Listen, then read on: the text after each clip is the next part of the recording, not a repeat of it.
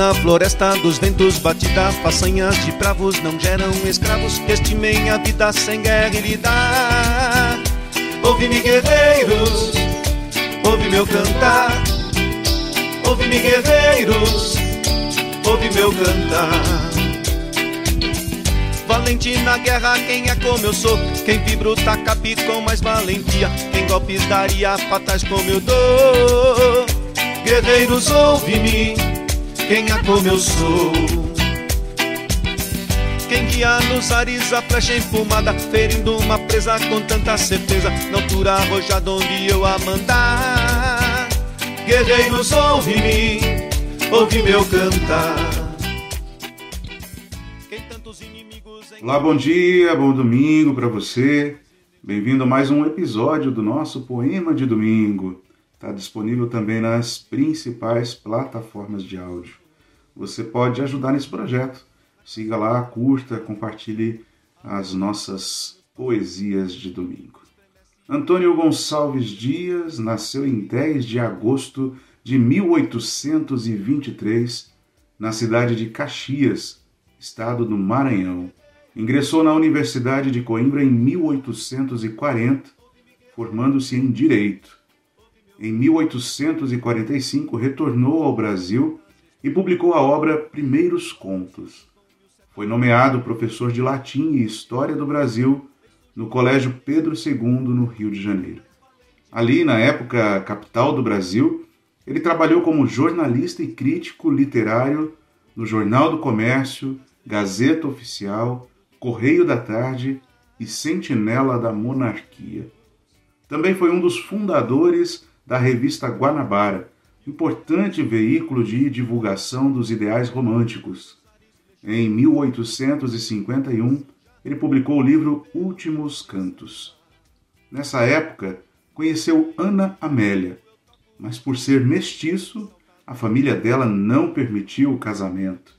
Assim, casou-se com Olímpia da Costa, com quem não era feliz.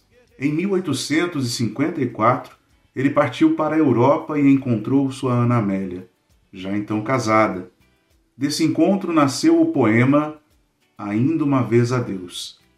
Em 1864, depois de uma temporada na Europa para tratamento de saúde, ele embarcou de volta à sua terra natal, ainda debilitado em 3 de novembro de 1864, o navio em que estava naufragou. O poeta faleceu próximo ao município de Guimarães, no Maranhão, aos 41 anos de idade. Sem dúvida, Canção do Exílio é um dos poemas mais emblemáticos do escritor. Publicado em 1857, nesse poema, Gonçalves Dias expressou a solidão e a saudade que sentia da sua terra quando esteve em Portugal. Vamos a ele? Ouve meu cantar, ouve-me guerreiros, ouve meu cantar. Minha terra tem palmeiras, onde canta o sabiá. As aves que aqui gorjeiam, não gorjeiam como lá. Nosso céu tem mais estrelas, nossas várzeas têm mais flores nossos bosques têm mais vida, nossa vida mais amores. Em cismar sozinho à noite, mais prazer encontro eu lá. Minha terra tem palmeiras, onde canta o sabiá. Minha terra tem primores, que tais não encontro eu cá.